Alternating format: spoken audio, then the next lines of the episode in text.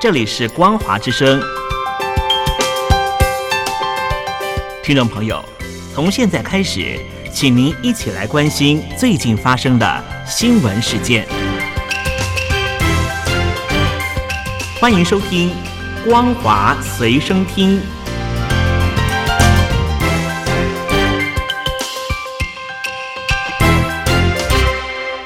听众朋友，你好，我是嘉玲，欢迎收听《光华随身听》，我们来关心最近发生的新闻。乌克兰战争二十四日届满两年，七大工业国集团 G7 领袖召开视讯会议，并发表联合声明，强调将继续毫不动摇地支援乌克兰，并加强对俄罗斯制裁，还公开点名中国企业向俄罗斯转让用于军事生产的武器和装备的军民两用材料和零件，协助俄罗斯侵略乌克兰。除了意大利总理。梅洛尼、加拿大总理杜鲁道以及欧盟执委会主席冯德莱恩访问基辅，其他 G7 成员国领袖透过视讯参与这场由今年轮值主席国意大利主持的峰会。乌克兰总统泽伦斯基也应邀与会。会后的联合声明要求俄罗斯无条件全面撤军，并承诺将提高莫斯科在乌克兰的战争成本。并对支援俄罗斯采购武器的第三国企业和个人进行追加制裁。声明公开点名中国、伊朗和北韩等国家，指控这三国在军事上向俄罗斯提供支援，包括谴责北韩向俄罗斯出口弹道飞弹，呼吁伊朗停止援助俄罗斯军队，并且对中国向俄罗斯转让。军民两用材料和零件表示关切。在去年发布的乌克兰战争周年联合声明中，G7 并未点名中国。声明指出，G7 国家将提升武器生产能力，为乌克兰提供长期支援。而为了减少俄罗斯维持进攻的资金，将对参与走私俄国原油的企业等。加强制裁，继续反制任何试图规避制裁和出口管制措施的行为，并且呼吁各金融机构勿成为俄罗斯战争机器的帮凶。梅洛尼与泽伦斯基签订效期十年的安全协议时表示，他要向乌克兰全体国民表达，他们并不孤单。杜鲁道也与泽伦斯基签订安全协议。今年将向乌克兰提供二十二点五亿美元的财政和军事援助。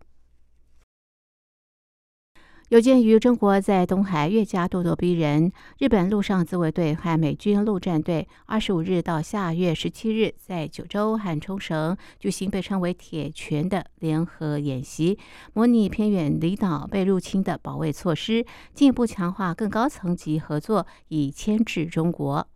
美日铁拳军演从二零零六年起一直在美国加州一个广阔训练区举行，去年才首度移师日本境内，在鹿儿岛县的德之岛、喜界岛和冲绳本岛等地。今年两国部队还将首次同时部署到鹿儿岛县冲永良部岛，进行两栖登陆在内的训练，以提高保卫日本西南部南西诸岛的能力。显然是为了遏制中国。琉球放送指出，今年双方预计动员大约两千人参演。菲律宾海岸防卫队二十五日指控，中国海警船近日在南海试图拦截一艘向渔民运补物资的非国政府船只，这是两周内在具有主权争议的黄岩岛附近海域发生的第二起类似事件。菲国海巡队表示，桑大拿督号二十二日在黄岩岛附近提供燃料给渔民时，遭到一艘中国海警船和另外三艘中国船只骚扰。事件报告指出，四艘中国船只中的三艘逼近三大拿督号船首一百公尺内，还做出跟踪、干扰船只发射器等其他危险动作。黄岩岛位在菲律宾主岛吕宋岛以西两百四十公里处，距离最近的中国海南岛近九百公里。中国在二零一二年从菲国手中夺取黄岩岛以来，这个地方一直是两国的冲突热点。就在一周前，另外一艘菲国政府船只“坦布洛特达图号”。也在黄岩岛附近海域遭遇类似状况。中国船日前违法越界捕鱼。为了逃避中华民国海巡查缉，导致船只翻覆，造成两名中国籍渔民落海死亡。中华民国海洋委员会海巡署二十五日与中方代表团再行密商会谈，双方各走各的路，对外界询问不发一语。中华民国陆委会指出，希望中方尊重台湾司法体系，静待中华民国检方调查。美联社二十五日引述以媒报道。美国、以色列、卡达和埃及代表近日在法国巴黎会谈，加萨休战协议谈判有所进展。和卡达共同参与斡旋的埃及一名高官透露，目前协议草案内容包括休战六周，并实施人质换囚。以色列代表团返国之后，战时内阁二十四日晚间会商协议提案，虽然没有正式表明决定，但是数家以媒引述未具名官员表示，战时内阁已经默许这个协议，未来将遣代表团到卡达做后续讨论。巴勒斯坦武装团体哈马斯则说没有参与最新提案谈判，但是媒体披露的协议大纲大致符合其先前对首阶段休战的要求。哈马斯领袖哈尼亚上周则曾经造访开罗。法新社报道，内阁会议召开之前，以色列国家安全顾问哈尼比向当地媒体说，或许有达成协议的空间。总理内塔尼亚胡说，这个会议将讨论后续谈判事宜。前述匿名的埃及高级官员说，停火草案规划困于加萨的四十名妇女和较年长人质获释，换取以色列释放三百多名妇孺和老人的巴勒斯坦囚犯。六周停战期间内，每天开放数百辆救援卡车进入援助加萨南北各地。他并说，以哈尼同意在休战时讨论后续人员释放及永久停火事宜。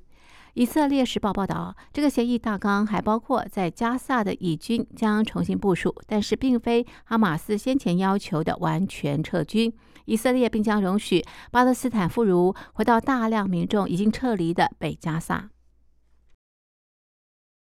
美国前总统川普二十四日在南卡罗来纳州共和党总统初选，一如预料大胜仅余的对手，该州前州长海里。他写下自一月爱荷华州初选以来的五连胜，距离获共和党提名又进一步。川普任内，美国驻联合国大使海里连在他的本命区都输，但是仍誓言至少战到三月五日的超级星期二。南卡联邦参议员葛莱姆则劝海里越早退选，对他及共和党越好。南卡是美国南方最早举行初选的州分，对共和党也是可靠的风向球。自一九八零年以来，赢得南卡总统初选的参选人，除了二零一二年的金瑞气以外，最后都获得党内提名。大陆经济复苏缓慢，外资流失，内需不振。经济成长趋缓，中共中央及各地推出多项促经济政策。中共总书记习近平二十三日下午主持中央财经委员会第四次会议，研究大规模设备更新和消费品以旧换新问题。另外，国务院总理李强则在国务院常务会议上决议，研究更大力度吸引和利用外资的政策举措。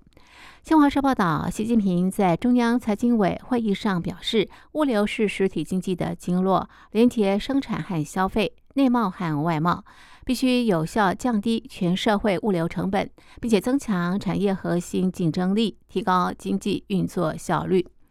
另外，国务院总理李强二十三日主持召开国务院常务会议，会议指出，外商投资是推动中国经济与世界经济共同繁荣发展的重要力量，要把稳外资作为做好今年经济工作的重要发力点。近年来，中国营商环境已经有明显的改善，但是眼下中国营商环境与国际一流水平相比仍有差距。各部门间缺乏信息共享机制。以上新闻由嘉玲编辑播报，感谢您的收听，我们下次见。